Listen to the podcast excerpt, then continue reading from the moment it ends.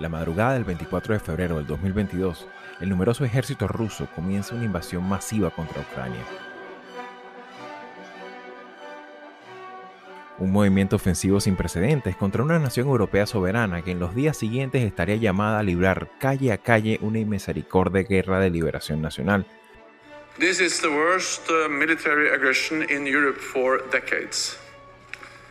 With the cities under siege, schools, hospitals, and residential buildings shelled, and many civilians killed or wounded. The days to come are likely to be worse, with more death, more suffering, and more destruction. Un conflicto de imprevistas repercusiones geopolíticas que trastoca aún más un escenario mundial que venía desarrollando un incipiente ritmo de recuperación pospandémica, con lo cual se desencadena una sobrevenida reconfiguración de alianzas internacionales con un consecuente viraje imprevisto en la política internacional. La seguridad nacional y la defensa colectiva vuelven una vez más a las prioridades de la agenda global principalmente en la mayor parte de las naciones europeas, comienza una revisión integral de la presta operacional de sus Fuerzas Armadas, así como también pone en marcha un imprevisto incremento de sus presupuestos militares. Le budget du ministère des Armées, qui est sous la responsabilité de la ministre, sera porté à 34,2 milliards d'euros de crédits budgétaires, dont 650 millions d'euros de provisions OPEX et 200 millions d'euros consacrés au renforcement de la protection de nos forces decisión impensable hace unos pocos meses atrás, al tiempo de suministrar apoyo bélico a la resistencia ucraniana y agilizar sus capacidades de respuesta bajo la conducción de una OTAN fortalecida. Una organización que pocos meses atrás vivía sus horas más asiagas parece resurgir de una manera inusitada hasta el punto de llegar a expandirse en el corto plazo con la posible incorporación de Suecia y Finlandia. Historic news this evening from the NATO meeting in Spain. Turkey has removed its opposition to Sweden and Finland joining the security alliance. The Scandinavian nations sought membership after Russia's invasion of Ukraine, and a deal has now been struck. Ante este cambiante contexto, América Latina mira con distancia los acontecimientos sin mucho sentido de consecuencia. Si bien ha habido un mayoritario rechazo a nivel diplomático, salvo las alianzas dictatoriales habituales como Cuba, Nicaragua y Venezuela, queda abierta la incertidumbre si habrán cambios a nivel de políticas públicas de seguridad en la región. En este contexto, cabría preguntarnos hasta qué punto esta invasión, así como los demás conflictos existentes en el mundo, pudieran representar amenazas para la región.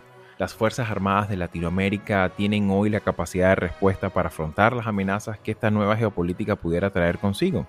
Y para ir un poco más allá, es factible ver el resurgimiento de una nueva estrategia de seguridad colectiva en la región latinoamericana. Para adentrarnos en el desafío que implica responder a estas preguntas, me acompaña para este episodio Andrei Servín Pont, analista internacional argentino, experto en política exterior, defensa y seguridad, así como también director de la Coordinadora Regional de Investigaciones Económicas y Sociales, CRIES.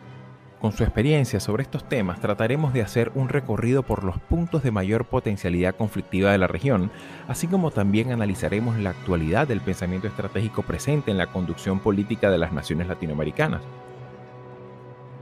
Soy Xavier Rodríguez Franco y esta es la conversación en su cuarta temporada.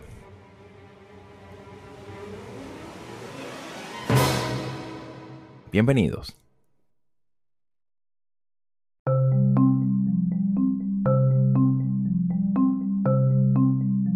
Bien amigos, me acompaña del otro lado de la línea nuestro amigo Andrei Servín Pont, con quien vamos a compartir en los próximos minutos sus apreciaciones sobre muchos temas que tienen que ver con la dinámica contemporánea que nos, nos ha tocado vivir ahora de forma sobrevenida en el año 2022, pensando que ya habíamos pasado el nivel anterior de la pandemia. Andrei, bienvenido a tu casa Latinoamérica 21. No, por favor, mil gracias por la invitación. La verdad que es un placer estar acá para comenzar, Andrei, a propósito de este tema de la guerra en Ucrania y sus implicaciones, no tan solo desde el punto de vista más próximo, que son implicaciones económicas, implicaciones demográficas, implicaciones también políticas, diplomáticas, pero también desde el punto de vista de las ideas, del concepto, de los conceptos de seguridad y defensa que transitaban más que todo por la línea de lucha contra el terrorismo, ciberamenazas, amenazas muy poco, quizás no tan visibles para la ciudadanía. Sin embargo, vemos que hay un viraje abrupto también en, esta perspectiva a nivel de pensamiento estratégico. En tu concepto, ¿crees tú que esta dinámica también sobrevenida de esta invasión que, que ocurre y que sigue ocurriendo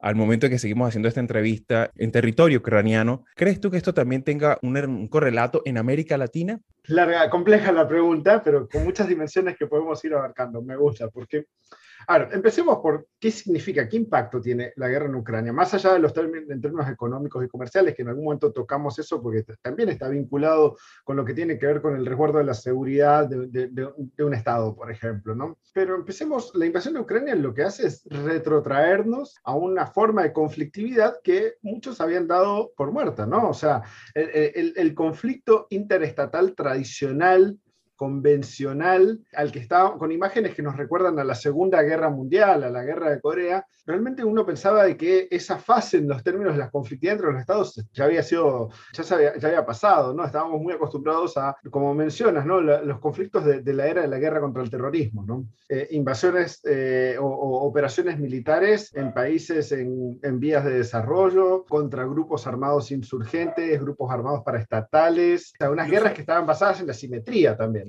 Claro, incluso también eh, dentro de los mismos presupuestos de defensa había una partida de inteligencia, contrainteligencia, o sea, todo lo que tenía que ver con amenazas cibernéticas, e, entre otras cosas, ¿no? Que evidentemente siguen estando, siguen estando presentes incluso en este mismo conflicto, pero que de alguna manera incluso lo estamos viendo también recientemente la Unión Europea ha tomado de una abierta determinación en incrementar el gasto y el presupuesto de defensa, ¿no? Entonces, claro, los pacifistas de hace muy poco tiempo, pues como que hicieron un viraje forzoso y sobrevenido, ¿no? Y Europa venía justamente ya de muchos años de ir reduciendo su presupuesto de defensa, su principal amenaza seguía viniendo por el lado del terrorismo, estaban enfocados en cuestiones de desarrollo, o sea, realmente no, no se veía que en el horizonte este, este tipo de conflictividad podía resurgir. Y de repente, en estos últimos tres meses nos encontramos con esta Europa que dice, ah, para, acá hay un problema, ¿no? Alemania, que venía justamente con uno de los mayores problemas en términos de eh, falta de inversión en el sector de defensa, un día para el otro dice, no, vamos a recuperar el porcentaje del PBI que va destinado a defensa y vamos a invertir en los próximos 4 o 5 años 100 mil millones de euros para recuperar capacidades. Alemania da marcha atrás en su negativa inicial a enviar armas para apoyar a Ucrania en su lucha contra la invasión rusa.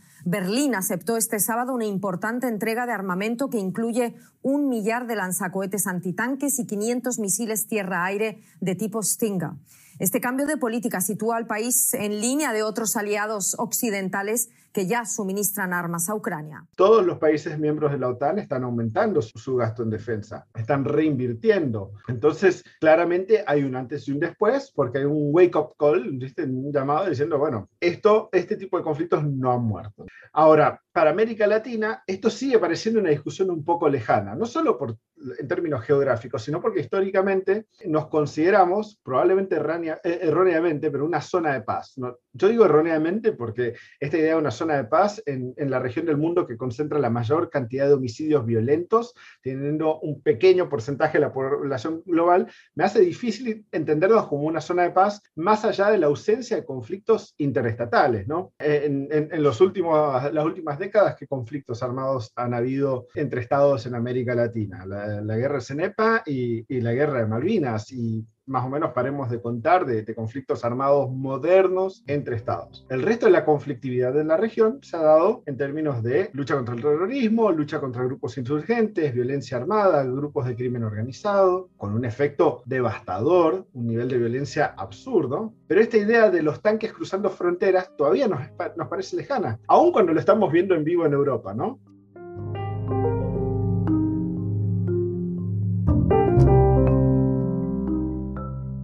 Efectivamente vemos que hay un resurgimiento de una forma de conflictividad, como bien decía, que se pensaba superada, ¿no? Y, claro, y creo que uno de los elementos que queda marcado también, y precisamente a propósito de ello, te lanzo la pregunta, es el tema de la seguridad colectiva, que es un tema también que sistemáticamente ha sido deliberadamente olvidado en América Latina ¿crees tú que hay un resurgimiento también de este concepto y sus implicaciones a efectos de, de políticas públicas en seguridad y defensa de la región? A ver, primero que todo porque vamos, estamos viendo muy de cerca la discusión en Europa. Entonces estamos viendo a Suecia y a Finlandia queriendo incorporarse a la OTAN, ¿no? Mejor ejemplo de el revival de la seguridad colectiva y la necesidad de pertenecer, a alianzas defensivas, eh, no, no hay, o sea, eso es un muy claro ejemplo, y también de las repercusiones que tienen sobre la dinámica geopolítica este tipo de conflictos armados. Ahora, en América Latina hemos tenido instancias para, como el TIAR, por ejemplo, en, términos que eran instancias de, de seguridad colectiva,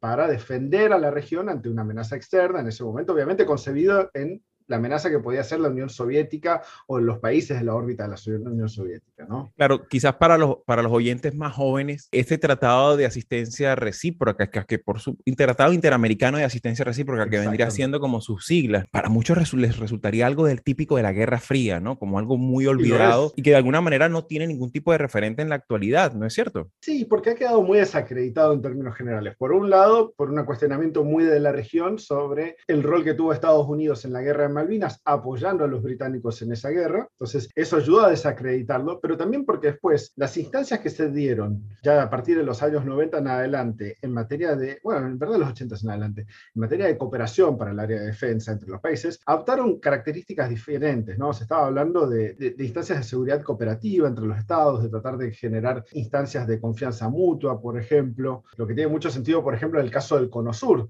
¿no? Países que durante mucho tiempo tuvieron tensiones e hipótesis de conflicto muy marcadas, la posibilidad, había una posibilidad latente de un conflicto armado entre estos estados.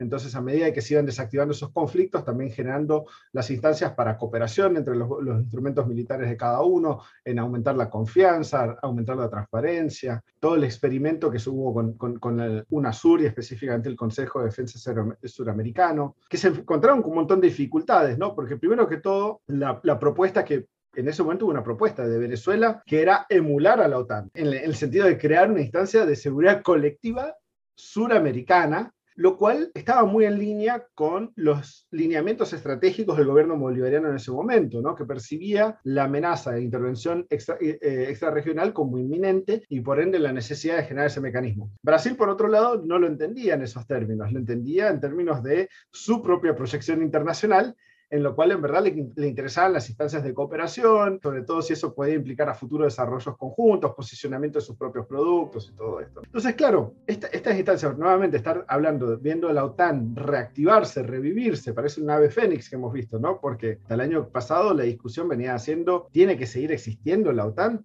Bueno, de hecho, la misma, la propia, hasta la propia administración Trump, muchos eran los que consideraban que era ya el, el canto fúnebre del, de la OTAN. Exactamente. Y, Trump fue muy duro con muchos de los países europeos, en particular con Alemania. Recordemos que Trump tuvo una posición muy marcada diciendo Alemania tiene un problema de sobredependencia energética con Rusia y eso va a afectar su capacidad de toma de decisiones soberanas. Creo que, bueno, lo estoy poniendo creo que en términos un poquito más sofisticados de lo que le diría Trump, pero, pero más, o sea, el cuestionamiento era muy válido en ese sentido, ¿no? Y muchos dijeron, no, cosa ridícula, esto es absurdo, no existe tal sobredependencia, no es una amenaza para, para, Europa de ninguna manera. Bueno, hemos visto que claramente lo es, ¿no? Entonces, hoy América Latina se encuentra en una situación que el mundo está viendo la necesidad de restablecer este tipo de mecanismos, ¿no? De necesita poder cooperar el área de defensa, establecer los tratados necesarios para la defensa colectiva. Necesita, a ver, necesitan tener discusiones sobre defensa y reequipar los, los instrumentos militares. En América Latina, la mayoría de las Fuerzas Armadas eh, no están en capacidad plena de cumplir con sus funciones esenciales. Entonces, más allá de si hablamos si hay un tratado de, de, de defensa colectiva o no, o si se revive el Consejo de Defensa Sudamericano o no, la realidad es que la mayoría de las Fuerzas Armadas en la región no están en capacidad de cumplir plenamente su rol principal, que es la defensa de la soberanía y la integridad territorial.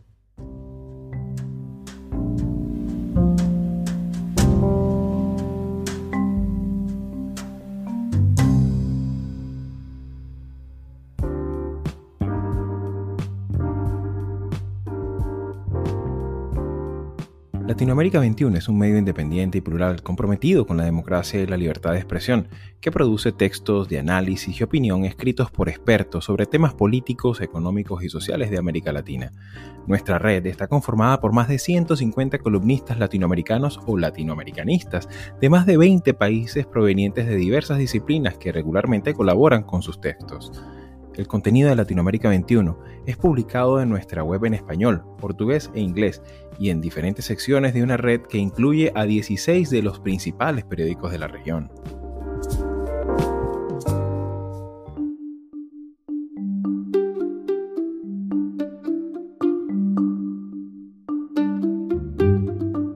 Mucha erosión que han habido de nuestras instituciones en los últimos años, el retroceso en la calidad de la democracia y de la calidad democrática de, nuestro, de muchos de nuestros políticos, ciertamente hay que tomar en consideración en específico que vivimos también de la opinión pública, nuestras democracias viven de la opinión pública, hay una, hay una ciudadanía que cada vez tiene, digamos, una, una efervescencia en términos de, de mantener viva la expectativa democrática en la región y en este contexto que de repente un político o un candidato hable abiertamente sobre incrementar el, presupuesto militar, convengamos que no es algo que es electoralmente muy atractivo, ¿no? O es algo que la gente o la ciudadanía está esperando como una demanda no, no, satisfecha, ¿no? ¿no? te parece? Así es, A ver, esto, parte del problema tiene que ver con que no le hemos explicado a la ciudadanía de forma adecuada porque es necesaria la defensa. Segundo, porque no hay un interés político en dar esa explicación tampoco. O sea, justamente cuando, cuando este tipo de decisiones se toman con un horizonte que es electoral, y no estratégico,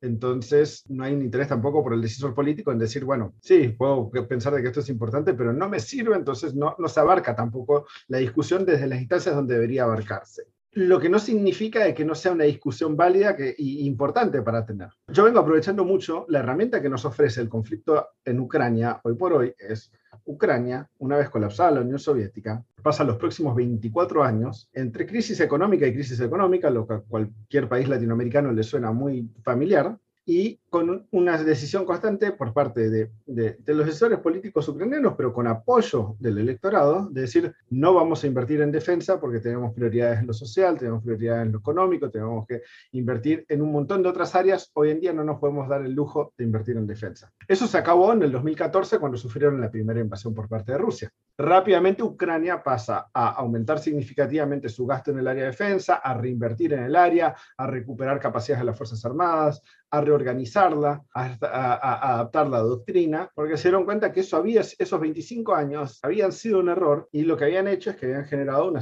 enorme vulnerabilidad en Ucrania ante una amenaza como esta. El problema es, en América Latina llegamos y decimos, bueno, pero nosotros no vivimos al lado de Rusia. Y el que te diga eso tiene mucha razón, no, no vivimos al lado de Rusia. Pero eso no quita de que nuestra región no tenga un peso o una importancia que pueda incluso ser aún más relevante a medida de que sigue cambiando la dinámica a nivel global. Nosotros la Guerra Fría la vivimos un poco bajo el manto de Estados Unidos y las repercusiones de la Guerra Fría se dieron mucho en términos de, del accionar norteamericano para reforzar la presencia de, gobiernos que considera amistoso o la, influencia y la penetración de, la Unión Soviética tratando de movilizar ciertos grupos que, que, se opusieran a eso. Pero hoy en día nos encontramos con ya más de 20 años de, este disengagement estratégico por parte de Estados Unidos, con poca interacción y con una presencia de actores extrarregionales muy grande. O sea, hablemos de Rusia, hablemos de China en particular, hablemos de Irán, hablemos de Europa, hablemos de la India, hay un montón de otros actores que están involucrados en la región. Nosotros somos una región con una gran cantidad de recursos importantes, de valor estratégico, con un posicionamiento geográfico importante. Entonces, nosotros estamos optando por no entender el valor estratégico que tenemos, porque también nos sirve para justificar el no invertir en defensa. Eso es un juego muy peligroso.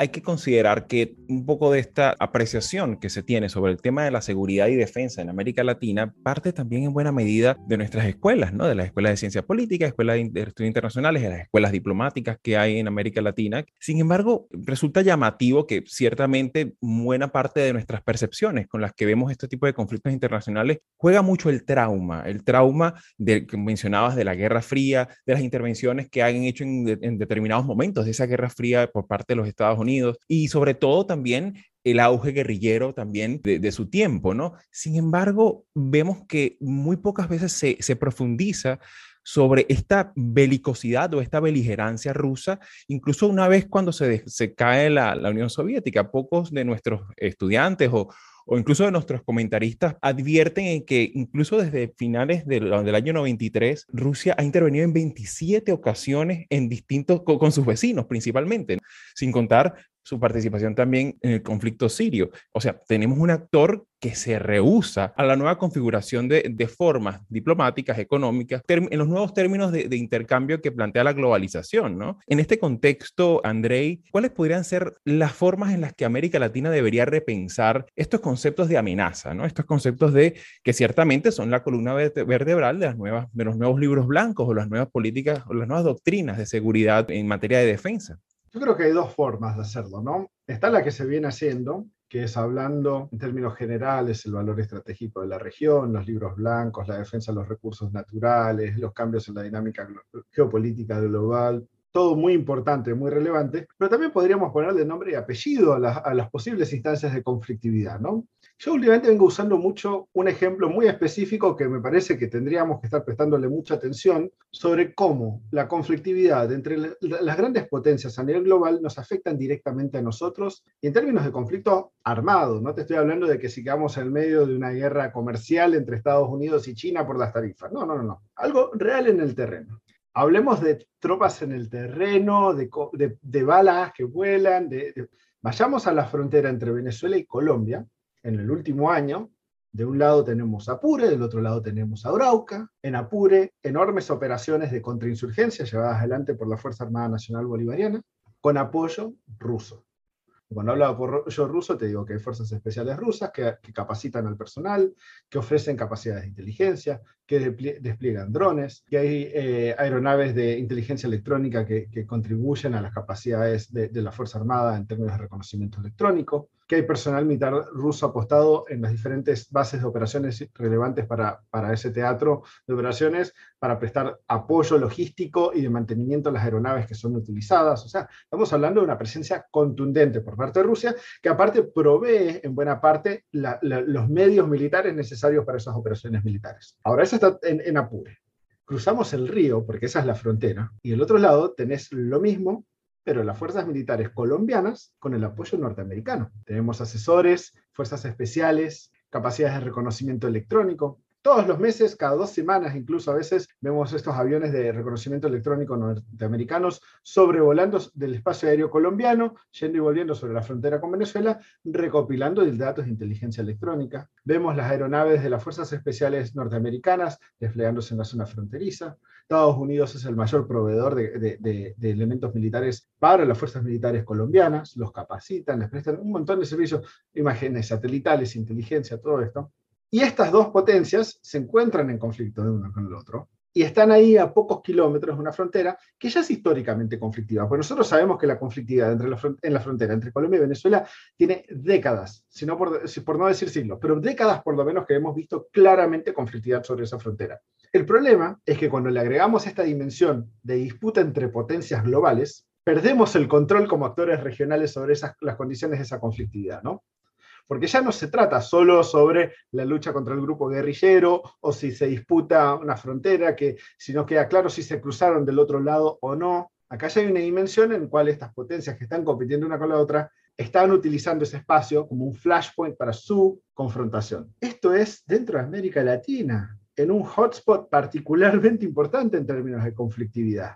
Entonces, si queremos, podemos seguir con, la ilusión de que Ucrania está lejos. Sí, está lejos en términos geográficos, está lejos en que es improbable de que eh, los rusos vayan a acumular 120 grupos de batallones tácticos sobre la frontera con Colombia e invadir, obviamente pero no está lejos en términos de que es un escenario en el cual claramente estamos viendo la injerencia de múltiples actores regionales y que afectan directamente la seguridad y la estabilidad de nuestros países. También la región en su conjunto, es verdad que todavía está inserta pues, en una dinámica que probablemente pudiera consolidarse como un segundo viraje a la izquierda y, y todo lo que ello supone, ¿no? pero ciertamente habría que entender un poco cómo se está atendiendo desde el punto de vista de estos nuevos desafíos como, como el que planteas, ¿no? Cómo se se está planteando incluso su capacidad de resolución. Y ojo, no nada más en el caso de, la frontera eh, colombo-venezolana, que también habría que agregarle el tema de, digamos, el, carácter extractivista de grupos insurgentes, también este viraje que está ocurriendo actualmente por parte de la Casa Blanca en términos de política exterior y un potencial levantamiento de sanciones a la industria petrolera, entre otras cosas que ciertamente afectan allí. Pero es que también estamos viendo situaciones muy preocupantes en el norte de México, seguimos viendo situaciones de, de altísima conflictividad en Centroamérica, vemos que hay una descoordinación tremenda en, términos también de, gestión migratoria en todo lo que es los países andinos, entre otras tantas cosas. ¿Crees tú que estas nuevas variables que están planteándose en el mundo contemporáneo tengan algún tipo de correlato en la forma como se están entendiendo a nivel político? No, justamente creo que hay una enorme desconexión en las instancias de decisión política sobre cuál es la realidad en la cual América Latina se encuentra dentro de sus fronteras y la realidad que tienen navegar a nivel internacional. Entonces, falta mucha comprensión sobre qué es lo que está pasando en el mundo y poder traducir esa comprensión de lo que está pasando en el mundo sobre, para ver cómo nosotros lo entendemos y nosotros prestamos soluciones para poder abarcar esas problemáticas. Vamos a llevar un ejemplo de Argentina, brevemente. Argentina eh, en los últimos años no procedió en la inversión en el área de, energía, podría haber estado extrayendo mucho más eh, recursos energéticos de, por ejemplo, vaca muerta. Eh, se encuentra estableciendo retenciones sobre el principal sector productivo, que es el agroexportador por una disputa que es primero que todo política, pero que hace, no, lo que hace es motivar o desmotivar a ese sector a exportar. Entonces, en un momento en el cual el mundo tiene una suba considerable de precios de, la energía y del petróleo y del gas, y una suba importante de los precios de los granos, Argentina no lo puede aprovechar, no lo puede aprovechar porque no está exportando como podría exportar y porque el coste energético que va a tener va a ser mucho más alto porque no realizó las inversiones que tendría que haber realizado, ¿no?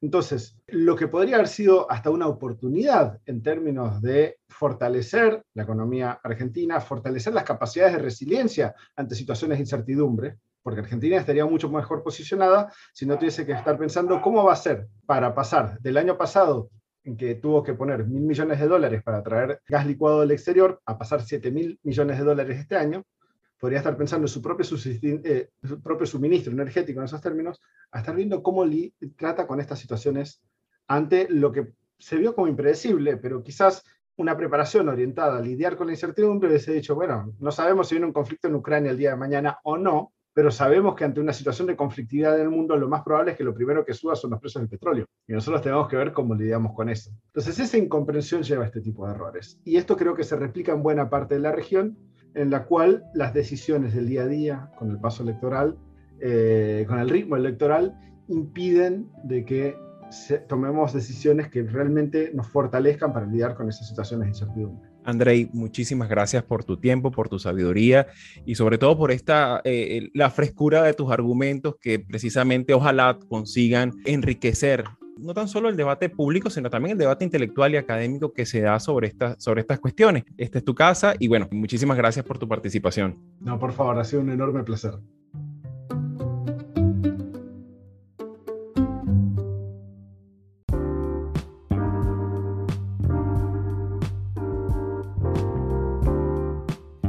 Después de escuchar a Andrei en esta entrevista, ¿tú qué opinas? ¿Te parece que el ejército de tu país tiene el suficiente apresto operacional? Debería haber una alianza militar latinoamericana. Cuéntanos, ¿qué otros tópicos además de este quisieras incluir en la conversación? Estamos en las principales plataformas de audio como Spotify, Apple Podcasts, Overcast, Amazon Music, Google Podcasts, Evox, entre otras, así como en Twitter, Instagram y Facebook. Por estas vías estamos atentos a tus preguntas y sugerencias. El episodio de hoy incluyó audios de Associated Press, Deutsche Welle, France Press y PBS NewsHour. La musicalización fue posible gracias al estupendo trabajo de Carolina Manins. Y yo soy Xavier Rodríguez Franco y nos escuchamos en la conversación de la próxima semana.